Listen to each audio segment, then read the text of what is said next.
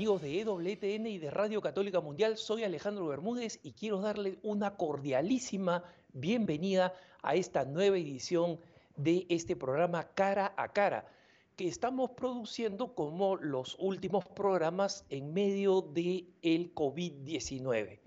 Y por eso estamos haciendo los programas no en nuestros estudios habituales, sino los estoy haciendo desde la sede de mi oficina de eh, ASI Prensa y Catholic News Agency aquí en Denver, Colorado. Y como normalmente advierto en estos tiempos de coronavirus, estoy muy cerquita de uno de los hospitales principales de Colorado, de Denver. Así que si ustedes escuchan alguna sirena por alguna ambulancia, no se alarmen, es parte de las condiciones de estar haciendo esto desde una oficina normal y no de nuestros estudios en Orange County, California. Hoy día tengo eh, un invitado especial, con la alegría de tenerlo nuevamente en los estudios. La mayoría de ustedes que han venido siguiendo los programas cara a cara lo conocen, porque los programas que tuvimos la oportunidad de grabar con él sobre el Islam algunos años atrás, están entre los programas más populares de cara a cara buscados en el canal de YouTube. Así que a pedido de nuestro público, eh, le doy la bienvenida a nuestro invitado Raad Salam. Raad, bienvenido al programa. Un placer para mí, Alejandro, eh, de nuevo, hermano. Y, antes de empezar también debo mostrar mi sincera eh, gratitud a todos los responsables, los trabajadores de nuestro canal, eh, por su gran trabajo eh, y por difundir eh, la palabra eterna de Dios y la fe cristiana. Gracias, Raad. para los que no lo conocen o no lo recuerdan, Raad es, como él se describe, un nazareno y vamos a dejar que él mismo se describa, pero que no lo confunda su perfecto acento español. Raad es un cristiano católico caldeo, eh, de, este amado rito oriental de nuestra Iglesia Católica, y es eh, mesopotámico, es decir, del área donde el cristianismo floreció durante mil años, inmediatamente después de que fue eh, predicado por los apóstoles. Él es un especialista en las comunidades cristianas del Oriente a las cuales él pertenece y también es un especialista en el Islam. Es una religión, una ideología y un sistema con el que él ha tenido que convivir, con el cual sus hermanos en la fe y sus propias familias tienen que convivir en situaciones muy difíciles. Eh, pero eh, preferiría que tú te describieras a ti mismo y que al describirte a ti mismo nos describieras también qué ha motivado a escribir, a escribir el último libro que has escrito sobre estas amadas eh, y dolidas comunidades cristianas del Oriente. Déjame hacer una, una broma, me, me, describo a mí mismo como guapo y alto. Pero ese, es el problema con la ideología, con la ideología de género, pues, que cada uno se escribe como quiere. Bueno, como bien has dicho, Alejandro, eh, yo soy cristiano católico caldeo de origen mesopotámico, el, em, el actual Irak. Em, yo he nacido eh, eh, en Nínive, en la ciudad antigua de Nínive, Em, en el norte de Irak, en un pueblo se llama Taleska, cerca del pueblo de Alcos. Alcos es un pueblo, eh, si buscamos en la Biblia y buscamos el profeta Nahum, en el primer versículo dice, yo soy eh, Alcosita. Eh, y por lo tanto, Alcos es el pueblo del profeta Nahum y todavía sus restos descansan en paz en este pueblo en Alcos. Eh, criado, educado en el seno de una familia cristiana católica caldía practicante en el sur del país, en el sur de Irak, en Basora, cerca de Ur de los Caldeos, la ciudad de Abraham. Y por eso, em, eh, eh, dentro de estas historias y esta arqueología tan profunda, en un país tan profundo como Irak, pues em, nació en mí eh, un profundo interés por conocer em, las religiones en general.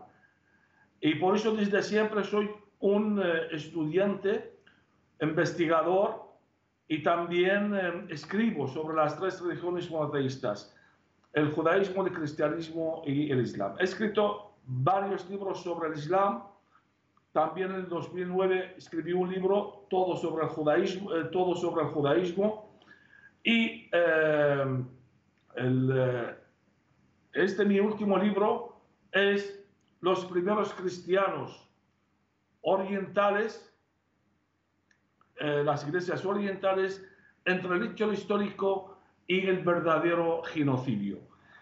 Está escrito en español y también lo escribí en árabe y este es para mí es un regalo para todos los cristianos perseguidos que viven en los países de mayoría árabe musulmana.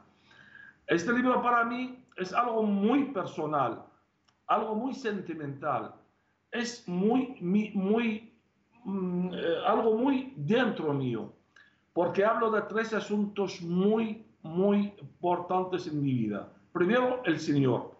Segundo, mi iglesia cristiana católica y tercero, mi gente, mi comunidad eh, cristiana oriental.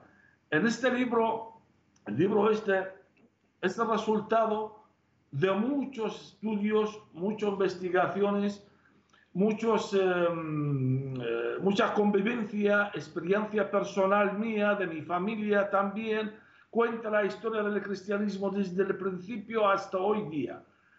Y eh, es de mucho sudor y lágrimas, la verdad, que me ha costado muchísimo es escribir este libro. Yo siempre digo, eh, la historia sirve para vivir el presente y plantear el futuro. Y este libro es un encuentro, es un encuentro entre el pasado y el presente para plantear el futuro de nuestros hermanos cristianos orientales que están viviendo un verdadero genocidio en los países de mayoría árabe musulmana. Este tema es un tema muy importante y gracias a Dios tú has sido un abogado eh, en lengua española de los más importantes sobre la situación de esta comunidad. Y mm, antes de referirnos a la importancia histórica y cómo estas comunidades eh, cristianas orientales han sido portadoras de la fe por un milenio y, por supuesto por dos milenios hasta ahora, pero durante mucho tiempo fueron el, centro de la iglesia, eran la mayoría de los cristianos, eran los, los que tenían el mayor impulso evangelizador, llegaron a, muchos eh, lugares lo que hoy día es la China, por ejemplo, la India, ¿no? este, todas estas comunidades, se sabe muy poco de ellas, pero ¿qué es lo que puedes decir, decirnos de la situación de, eh, nuestros hermanos eh, eh, caldeos y en general de rito oriental en las llanuras del Nínive hoy?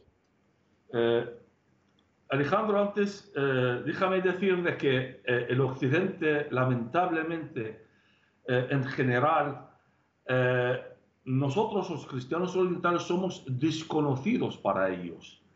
No saben. Es verdad, es verdad. Yo llevo casi 20 años aquí en Europa, en España en particular, predicando, eh, proclamando, dando a conocer quién somos y dando a conocer también el verdadero genocidio que nadie habla de ello, el que están sufriendo nuestros hermanos ahí, el que he sufrido yo en mi, en mi propia carne también. Em, yo recuerdo hace 20 años cuando recién llegado a, España, a Madrid, eh, em, me encontraba con algunos profesores. Yo no sabía hablar ni una palabra español, caí en España de casualidad. Y bueno, me encontraba con algunos historiadores, eh, profesores, catedráticos, hasta sacerdotes, teólogos, y me preguntaban, ¿pero eso qué es caldeo? Algunos me decían que si soy de una secta judía converso al cristiano, la gran mayoría me presentaban como antiguo musulmán árabe converso en el Islam. Un cacao me ponían.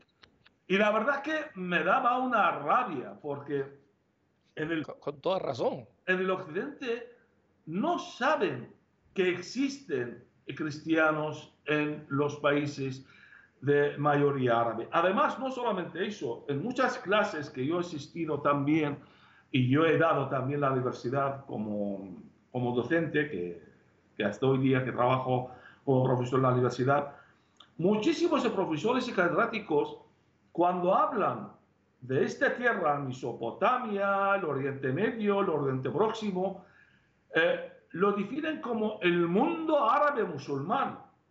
Señores, esto no es mundo árabe musulmán. Este es un mundo bíblico. Este es un mundo judío cristiano. Los musulmanes nos conquistaron más tarde. Eh, fíjate, yo... Mucho más tarde. Mucho más tarde. Pero esto es originalmente, por eso yo cuando quiero eh, presentarme digo, soy cristiano católico caldeo de origen mesopotámico, porque nosotros somos los originales del país. Los musulmanes vinieron a conquistarnos mucho más tardino. Yo siempre me recuerdo las palabras de San Juan Pablo II.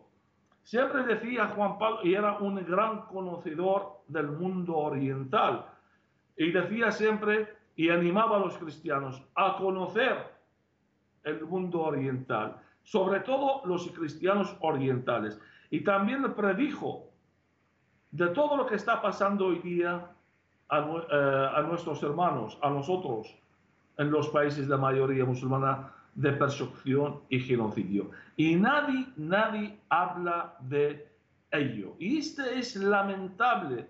Tenemos que nosotros suplicar. Y cuando hablan la gente y dicen del Islam, es que claro, es que no todos los musulmanes son malos, no todos los, eh, hay que, no todos eh, los musulmanes son yihadistas.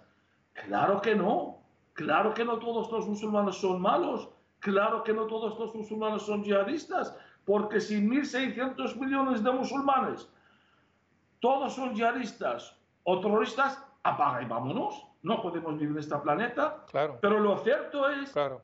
lo cierto es, y no menos cierto, de que quienes están persiguiendo, quienes están matando los cristianos en los países de mayoría árabe musulmana, son musulmanes. Hoy día no hay ningún grupo mata en el nombre de Yahvé, ni en el nombre de, de Jesús, ni en el nombre de Buda, solamente hay grupos terroristas matan en el nombre de Allah. Y hay que decirlo. No hay que tener miedo. Los musulmanes no tienen miedo de perseguirnos y matarnos. Y nosotros tenemos miedo de decir de que los musulmanes nos están matando. Además, eh, también respondiendo lo que, lo, que, lo que has dicho Alejandro sobre el Islam. El Islam no es una religión, es una falacia decir el Islam es una religión. Yo he escrito seis libros sobre el Islam, he leído casi todos los libros antiguos del Islam, conozco el Corán de memoria, también la Biblia, porque el que no conoce su religión no puede hablar de otras religiones. Debo de conocer mi, mi religión. El Islam es un movimiento social político. No podemos decir que es una religión. Además, si yo digo el Islam es una religión, estoy afirmando que Mahoma es el Mesías, porque el Corán dice en la Sura 33, el versículo 40, dice Muhammad es el último profeta y el mejor, el sello de los profetas. Por lo tanto, se presenta a Muhammad como el Mesías.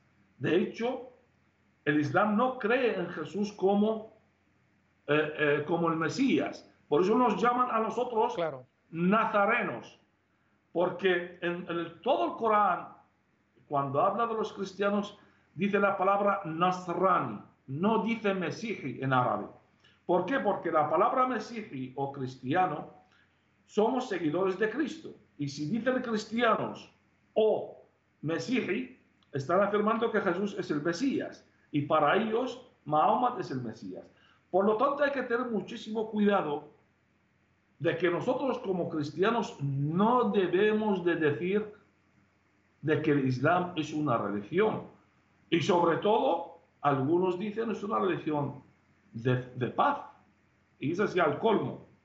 Rad, precisamente por esta ignorancia que existe sobre los cristianos de, Oriente y su conexión directa con la primera evangelización, con Jesús y con sus discípulos, eh, explícanos un poco, háblanos un poco de, de tu comunidad católica, los caldeos y de ahí siéntete en libertad de explicar un poco más las distintas comunidades eh, católicas orientales.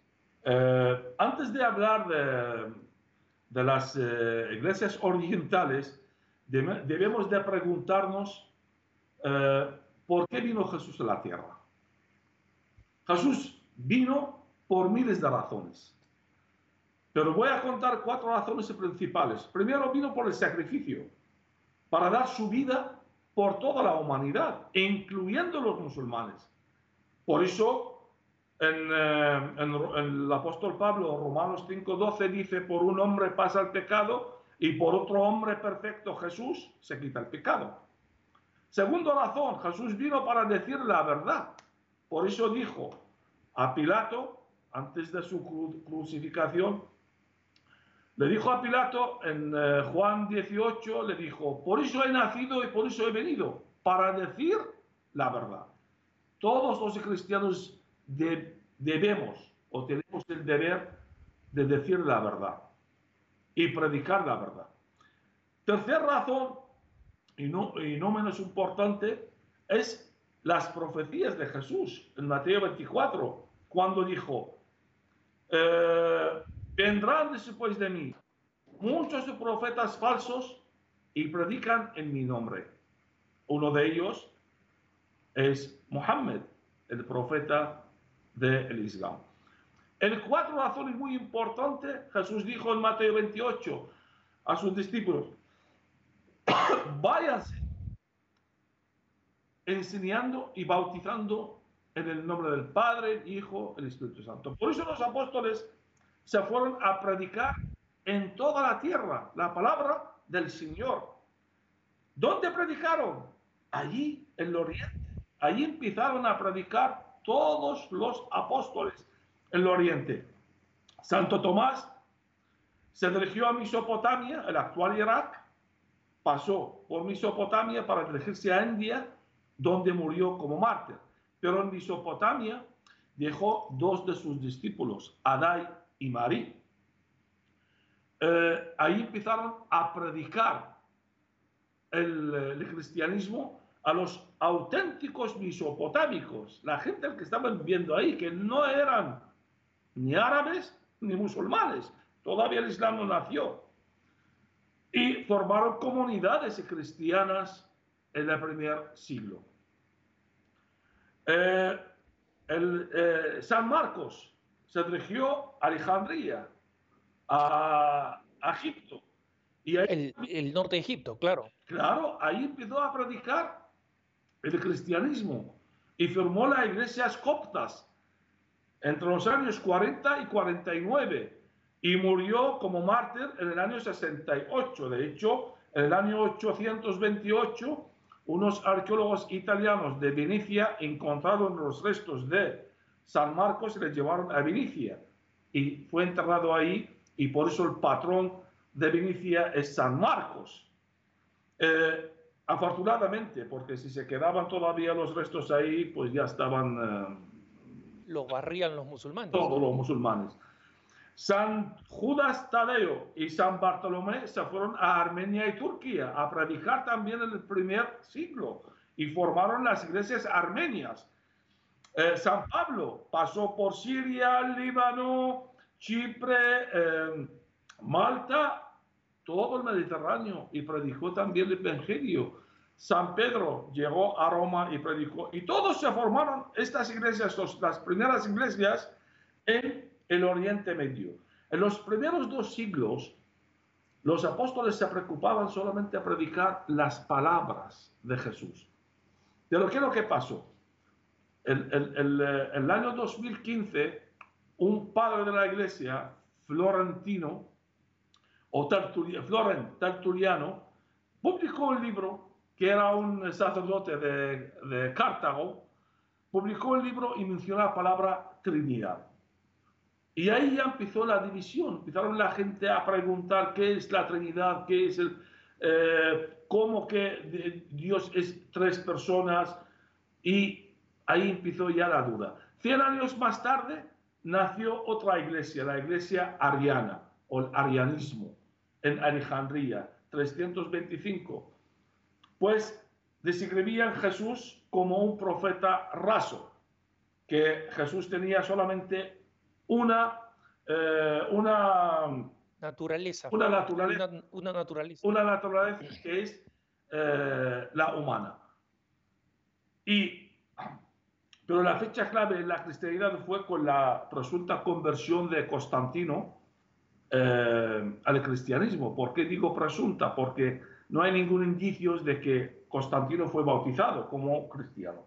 Su madre era Santa Elena, buena cristiana, pero él pues era más bien político. Él quería la unión en su imperio y por eso convocó el primer concilio según la Iglesia Católica. Yo para mí es el segundo concilio porque el primer concilio fue en Jerusalén el primer siglo cuando se reunieron los 500 seguidores de Jesús. Este fue el primer concilio.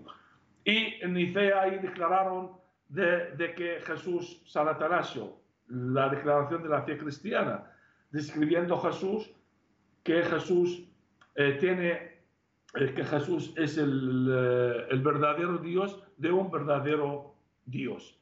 Pero no se quedó ahí, porque en el concilio de Éfeso del 431 nació otra iglesia, la iglesia nestoriana, con Nestorio.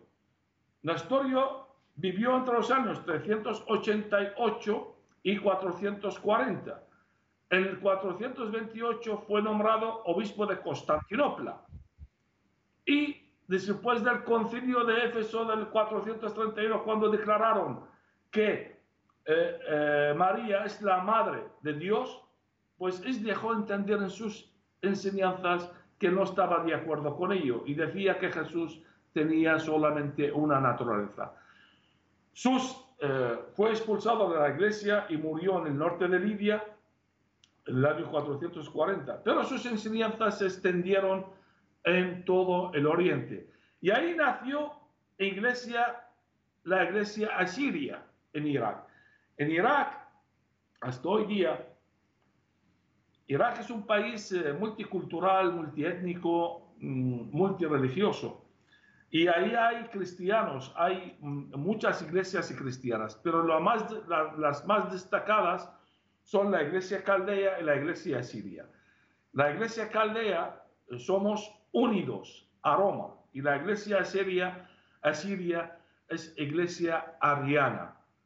No, cree, están unidos a Roma. Este, este, esta calificación o estos nombres eh, fueron dados por, em, por el Papa Julio III en el año 1553, cuando un, eh, en aquel tiempo un sacerdote nestoriano quiso unirse a Roma y el Papa Julio III, pues para distinguir entre los cristianos unidos a Roma, católicos, y los cristianos que no están unidos a Roma, los exilios, eh, llamó a la iglesia, a los unidos a Roma, la iglesia oriental caldea, recordándose al antiguo eh, imperio caldeo en Babilonia. Y los que no están unidos a Roma fueron llamados la iglesia oriental asiria, recordándose también del antiguo imperio asirio que gobernó en Nínive eh, en, los, en, el año 1500 antes de Cristo, hasta el año 625 antes de Cristo. Por eso eh, estas divisiones, pero nosotros en Irak, la verdad, nunca hemos sentido diferencia entre, entre sirios y caldeos. Todos hemos vivido como cristianos juntos. ¿Por qué? Porque enfrentamos el único eh, enemigo, eh, es el Islam, que nos persiguen. Eh, yo, por ejemplo, tengo una tía que está casada con un sirio y no pasa nada. Ella practica su, su iglesia católica y él practica su iglesia eh, nestoriana o asiria. Pero en Egipto también la iglesia copta nació eh, en el año 440 con un, con un monje, se llamaba Eutiquis, que empezó a predicar y decir, diciendo de que Jesús tenía solamente una naturaleza, que es la divina, que es el monofesismo, o la iglesia ortodoxa copta. Por eso los coptos también, los pobres en Egipto, han sufrido lo suyo, lo suyo en Egipto, porque en realidad la presencia árabe musulmana en todo eh, Mesopotamia y el norte de África empezó a partir del siglo VII con las conquistas del segundo califa ortodoxo Omar. Eh, por el filo de la espada conquistó eh, Irak el año 637, Siria 638, Jerusalén 640, Egipto 641 y de ahí pasó a todo el norte de África y llegó hasta la península ibérica, ahí España, eh, en el año 1911. Y Rad, vamos, vamos, a, vamos a irnos a un corte, sí. este, pero volviendo, quiero retomar esta situación de la persecución de estas comunidades cristianas ¿no? y eh, quiero que abordemos eh, cuál es la situación de estas comunidades cristianas hoy y cuál es la relación entre las comunidades cristianas como la de la cual tú provienes, que están unidas a Roma, con aquellas que no lo están en este marco de la persecución. Estamos con el profesor Raad Salam y vamos a una pausa en su programa cara a cara, pero no se vayan porque volvemos con más.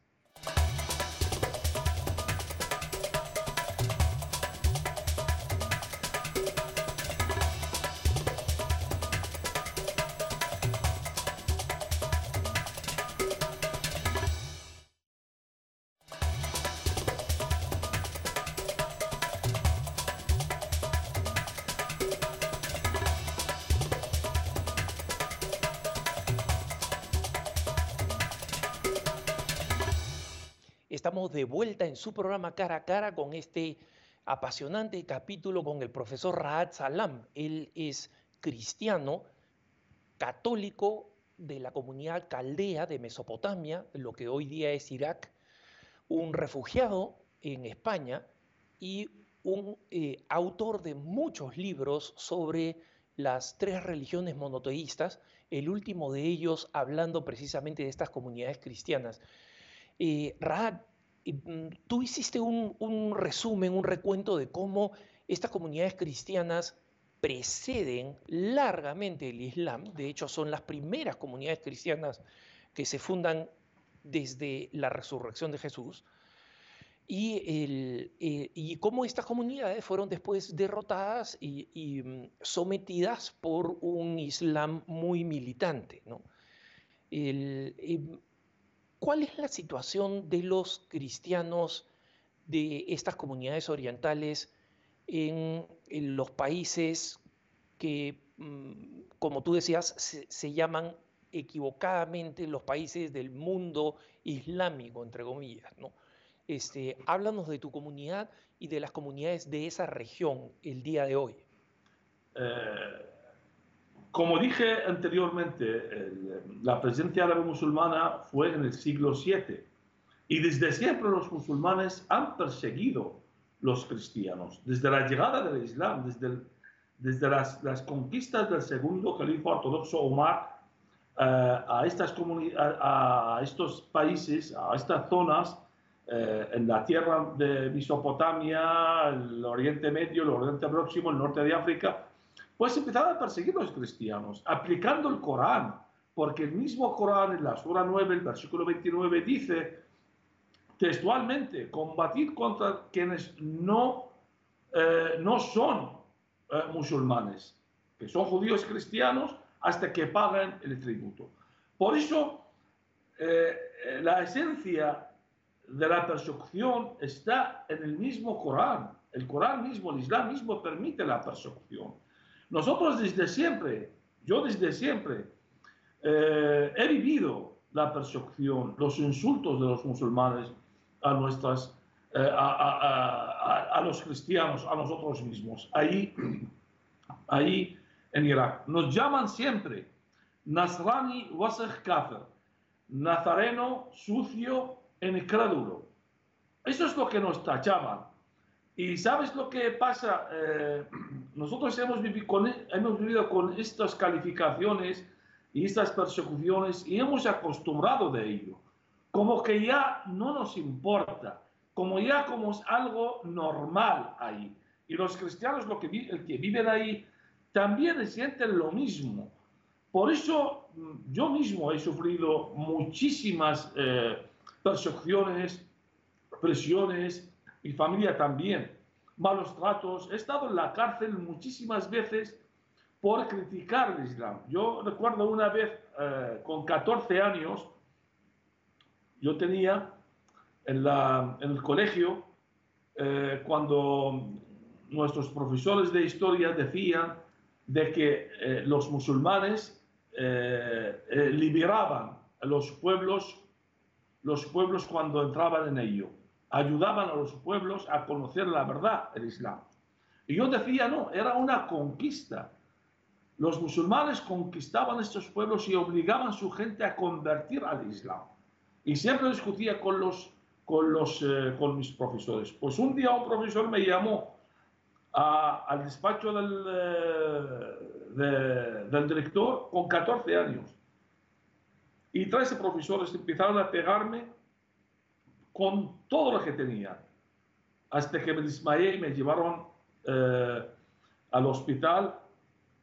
Perdí el conocimiento casi dos días y cuando me desperté, estaba la policía encima con una denuncia a mano, denuncia de blasfemia, y la condena a muerte. Y fue gracias a mi padre que me liberó de este y me condenó a seis meses de cárcel en un cárcel de menores. También, otra, otra vez que escribí un libro, también comparando el apóstol Pablo con, eh, con el segundo califa ortodoxo Omar diciendo que el apóstol, eh, el apóstol Pablo eh, predicaba la paz y por eso se, extendió el cristianismo en todo el mundo. Y el segundo califa ortodoxo, Omar, conquistaba los pueblos, mataba a la gente, obligaba a la gente a convertir al Islam por el filo de la espada. Y por ello también tuve que escaparme, eh, mata, quemaron el editor de mi libro vivo en su editorial y su familia tuvieron que escapar del país y yo tuve que ir a la cárcel gracias a mi padre también pagó muchísimo dinero para que me condenan seis meses de cárcel con muchos malos tratos. Y sufrí, sufrí también en, la guerra de Irán-Irak, la primera guerra de Irán-Irak, la segunda guerra eh, del Golfo, en 1991, uno, y finalmente tuve que escaparme del país. Mi padre me salvó la vida, pero no pudo salvar su vida, porque le mataron en el año 2004 con el cambio de régimen cuando acabaron con Saddam Hussein en Irak. Y con la llegada del régimen actual en Irak, pues las persecuciones, los malos tratos, el genocidio aumentó muchísimo en Irak. Han matado muchísimos cristianos y siguen matando y persiguiendo. En Irak, en la época de Saddam Hussein, había casi eh, dos millones de cristianos. Hoy día no llegan a 200 mil cristianos. Y los que quedan ahí están desesperados, no saben qué futuro les espera. Y la verdad que nadie habla de ello. Yo todos los años eh, voy al norte de Irak jugando la vida para ayudarles, para animarles a mantenerse en la fe. Y la verdad que son gente muy fuerte, son gente, em, son gente muy firmes en la fe cristiana. Eh, gracias a, los, a nuestros obispos, nuestros sacerdotes ahí también les ayudan a mantener este fe. En Egipto de lo mismo, los, los, los cristianos coptos también están sufriendo de lo mismo. Todos recordamos después de la llamada, entre comillas, primavera árabe, en el año 2011 llegaron los hermanos musulmanes a gobernar el Egipto.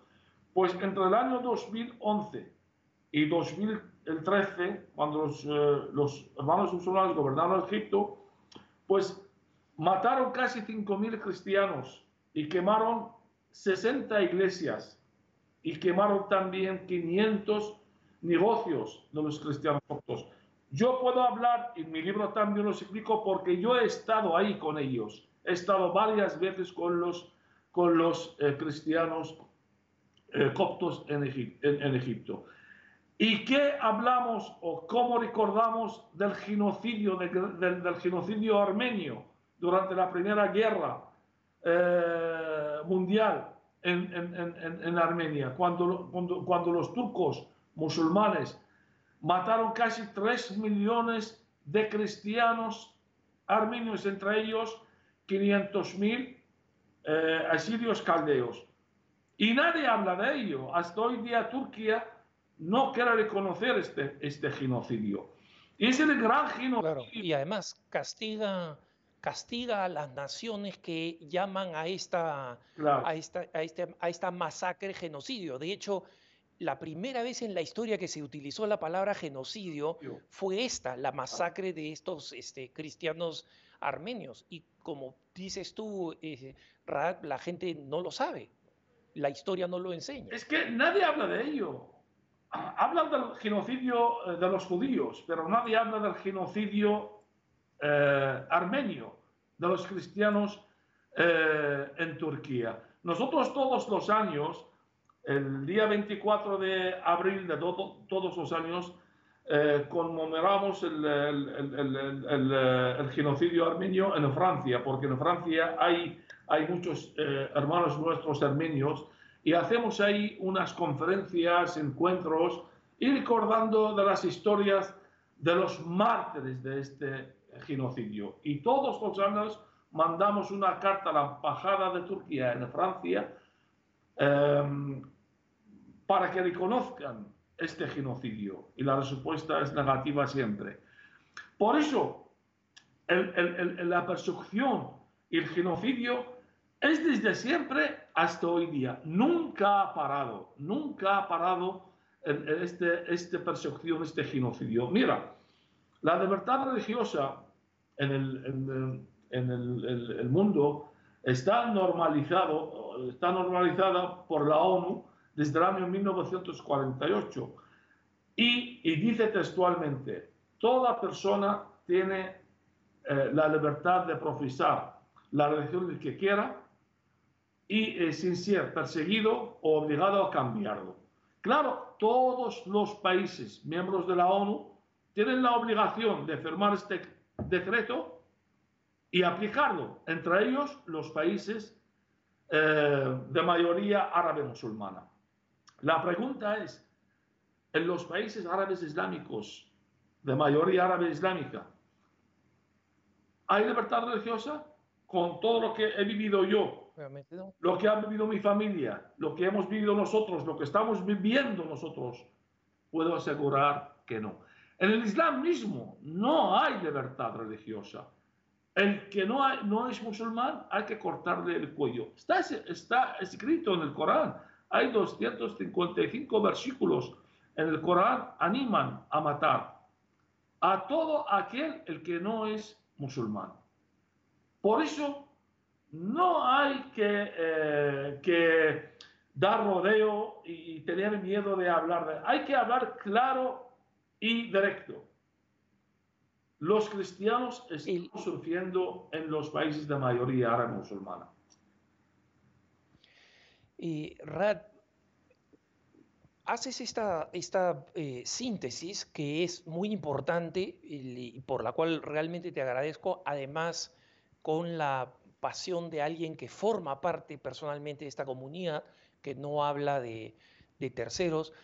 Eh, explícanos un poco en, tu comunidad y en las, comunidades cristianas eh, qué ha significado el, el, dominio de ISIS en, esa región de Siria y de, Irak, eh, qué significó para los cristianos y cómo la derrota, por qué la derrota de ISIS no ha significado el fin de la persecución que es lo que muchos creen. Vamos a ver, ISIS, ¿qué es ISIS? ISIS es la cosecha, los frutos de la llamada primavera árabe, que no es ni una primavera ni nada, es un otoño oscuro, lluvioso y muy peligroso.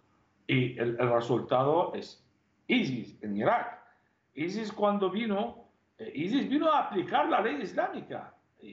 ISIS no vino, eh, es que es como califican otros que son al margen, al margen del Islam. No, no, no. O sea, el mismo al-Baghdadi dice, dijo que yo vengo a aplicar la ley islámica y se acaba versos del Corán cuando mataba a los cristianos. O sea, cuando cortaba el cuello de alguien y yo mismo, que he sentido la espada en, en mi cuello siete veces cuando estuve en Irak, he sido eh, eh, secuestrado por los musulmanes, leían versos del Corán, que hay que leerlo, el versículo 47, eh, digo la sura 47, el versículo 4 y la sura 8, el versículo 12. Y dice textualmente, hay que cortar el cuello de los infieles. Por eso ISIS, cuando vino, vino para aplicar la ley islámica no vino al margen del Islam, vino a continuación del Islam. Y, todo el mundo, cuando dicen los, los miembros de ISIS, cuando hablan de ISIS, cuando estaban en Irak y Siria, eh, los eh, miembros de ISIS eran casi 150 mil eh, seguidores. Se formaron un, se autoproclamaron un Estado islámico ahí. Bueno. Un califato, ¿no? Un califato. Luego eh, dijeron que ah, ISIS ya se ha acabado. Se ha acabado, ¿cómo? O sea, bueno, entró el ejército del, eh, de Irak, del gobierno central de Irak, con ayuda del, eh, de, de, otros ejércitos occidentales, y se encontraron ahí, no llegan ni a 5.000 cuerpos muertos. O sea, entre todos. Y yo pregunto, 145 mil, ¿dónde están? Los miembros de ISIS.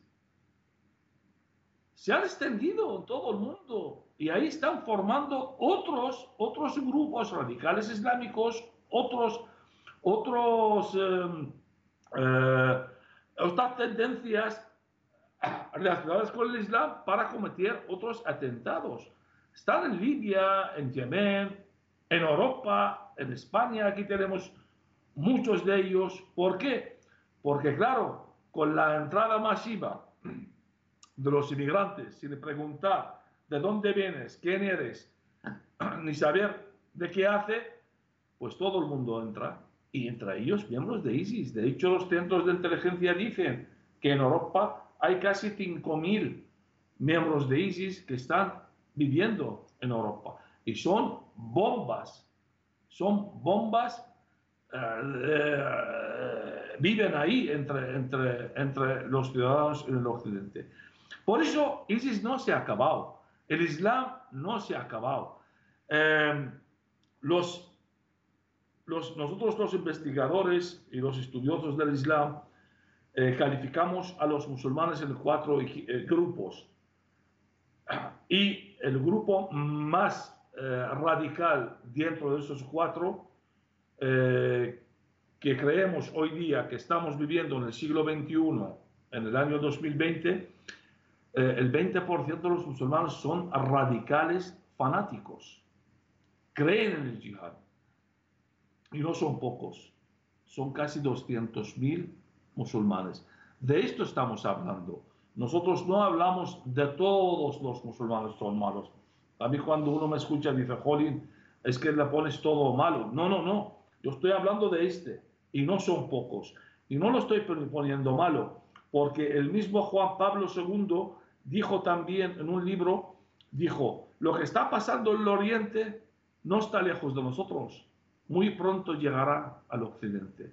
Y esto es también nosotros ahí en Irak, siempre lo decimos, decimos, es que nosotros estamos sufriendo aquí, pero el sufrimiento llegará, llegará más allá de nuestras fronteras, al Occidente, con los inmigrantes radicales islámicos el que están eh, llegando a Europa. Por eso hay que tener muchísimo cuidado, hay que tener muchísimo conocimiento para eh, cuando alguien quiere hablar del Islam y de los musulmanes. Creo que hay una primera conclusión importante que sacamos nosotros de esto que dices, que es que los, los católicos tenemos que estar eh, atentos a esto, porque no solamente, digamos, tienes militantes que, como tú dices, son bombas eh, andantes, ¿no? potenciales de explotar, sino porque recientemente has visto tú que en los distintos movimientos sociales ha habido una expresión muy fuerte de anticatolicismo en el ataque a las estatuas, en la profanación de iglesias, y, y, en consecuencia los católicos tenemos que ser conscientes que como eh, la profecía de San Juan Pablo II a la que tú haces referencia, de que los católicos tenemos que saber que, digamos, hay un clima de, persecución. Pero para estas comunidades específicas este, perseguidas como tu propia comunidad, eh, eh, ¿qué podemos hacer los católicos de Occidente?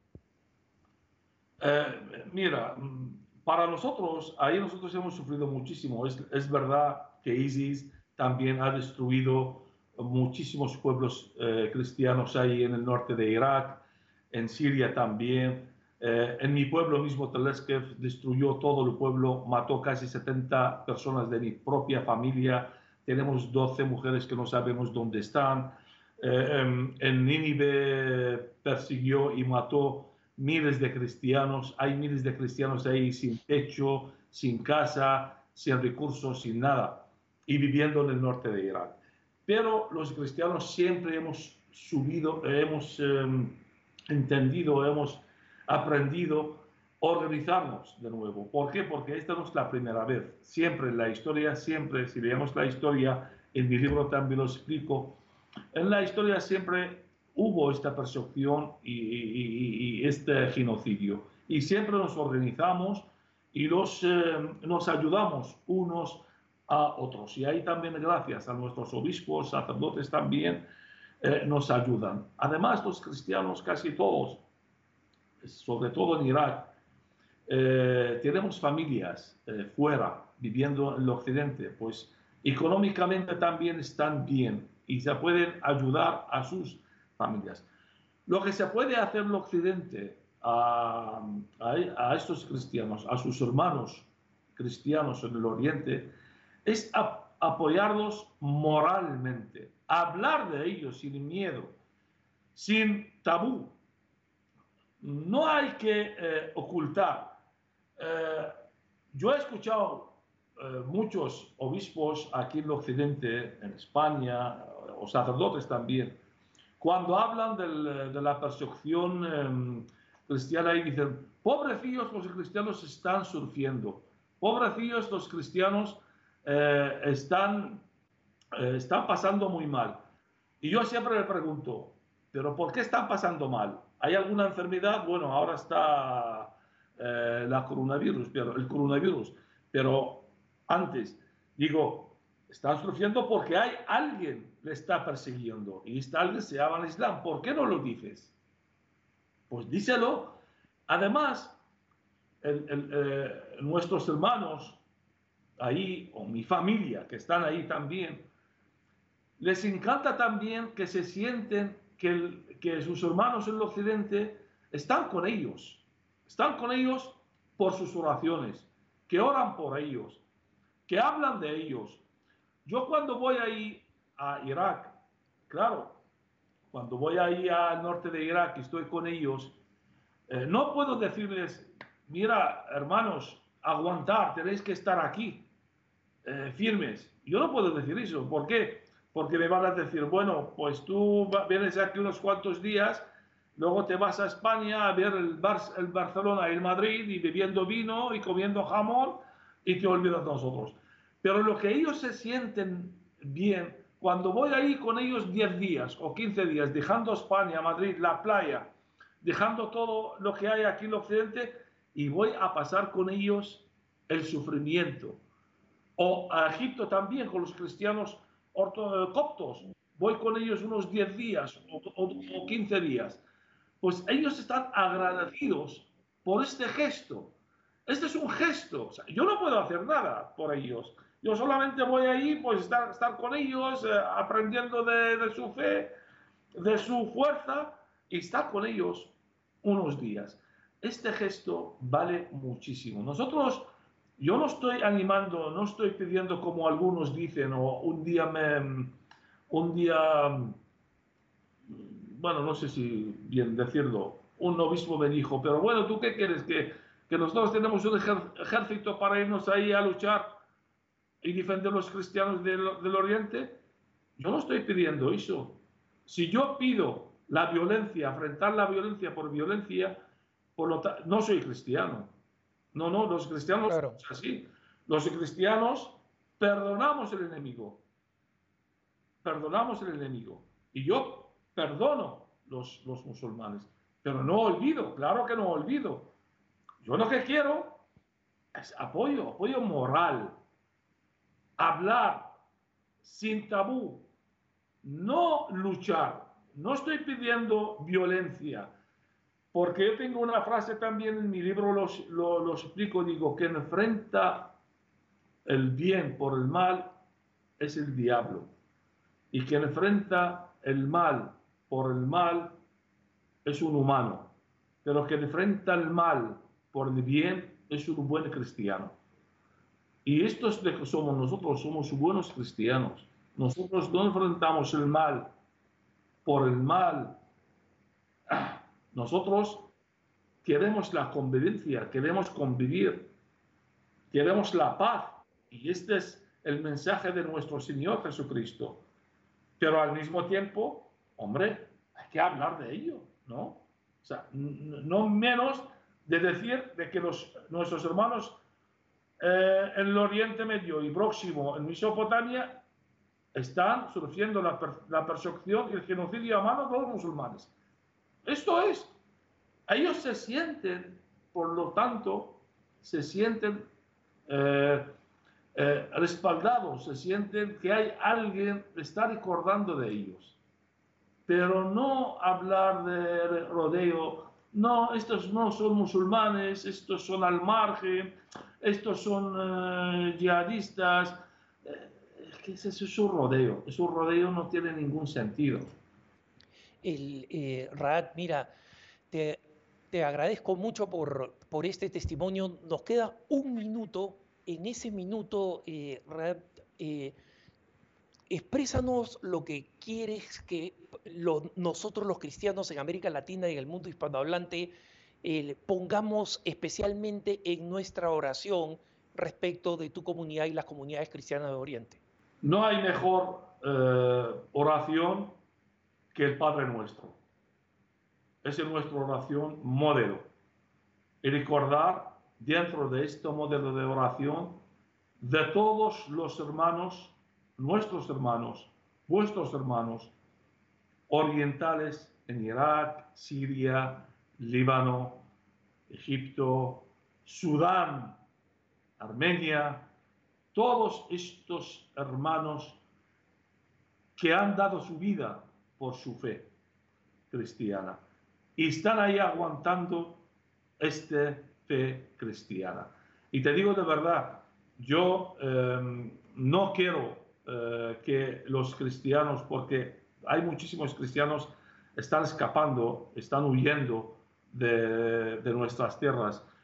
Yo no quiero que mis hermanos dejan nuestras tierras, pero claro, yo no puedo decirlo a ellos directamente, porque si dejamos nuestra tierra, perdimos nuestras raíces, nuestra tradición cristiana, nuestra historia, porque la historia cristiana nació allí.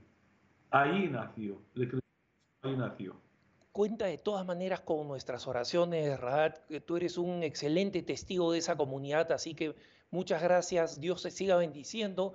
Vamos a seguirte invitando conforme sigas publicando tus libros para que sigas dando este bello testimonio. Dios te bendiga, Radio. Muchas gracias. Muchísimas gracias y Dios nos bendiga a todos, Alejandro. Un abrazo. Amén. Amén. Gracias a todos por habernos acompañado, hermanos. No se olviden que pueden escribirnos a cara a cara arroba ewtn.com, cara a cara arroba ewtn.com. Conmigo hasta la próxima y quédense con la mejor programación de EWTN Noticias y de Radio Católica Mundial. Hasta pronto.